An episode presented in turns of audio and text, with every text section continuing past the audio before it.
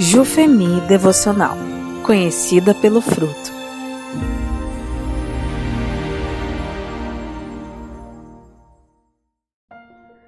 Dia 20.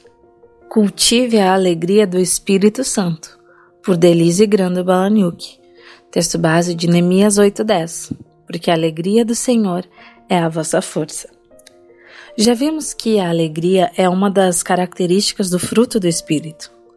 Isso significa que não é algo que podemos desenvolver por nós mesmos, mas só através do próprio Espírito Santo. O que compete a nós é recebê-lo em nossas vidas e cultivá-lo por meio de uma vida de intimidade com Deus. Para dar fruto, uma planta necessita de água, ar, espaço e sol. O Espírito Santo em nós é como uma planta. Para que seu fruto cresça e se desenvolva em nós, ele não pode ser esquecido ou abafado. A alegria, assim como as outras características do fruto do Espírito, deve ser cultivada e manifestada em nossas vidas, e pode ser expressa de diversas maneiras. Uma delas é a alegria interior, que é percebida sem que sejam necessários muitos esforços. Ela apenas sai de dentro de nós. Um grande exemplo são as expressões de alegria por meio de músicas, seja um cantarolar, assovio ou um esplendoroso momento.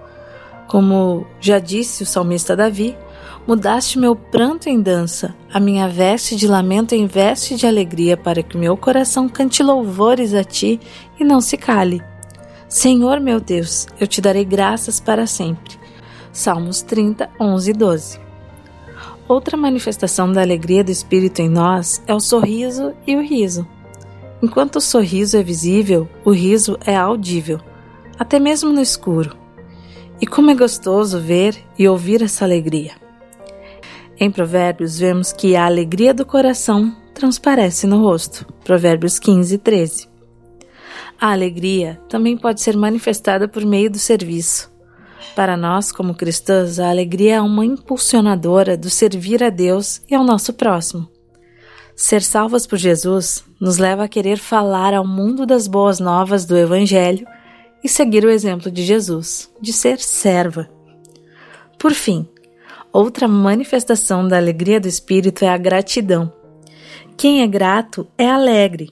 A gratidão deve ser cultivada, encorajada, nutrida, promovida e estimulada.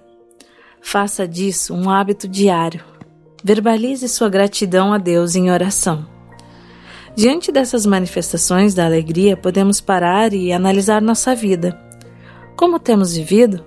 Temos cultivado a alegria do Espírito ou sufocado o Espírito Santo? Que ao olhar para nós, as outras pessoas possam reconhecer o mesmo que Lucas descreveu sobre os primeiros cristãos. Os discípulos continuavam cheios de alegria e do Espírito Santo. Atos 15, 52.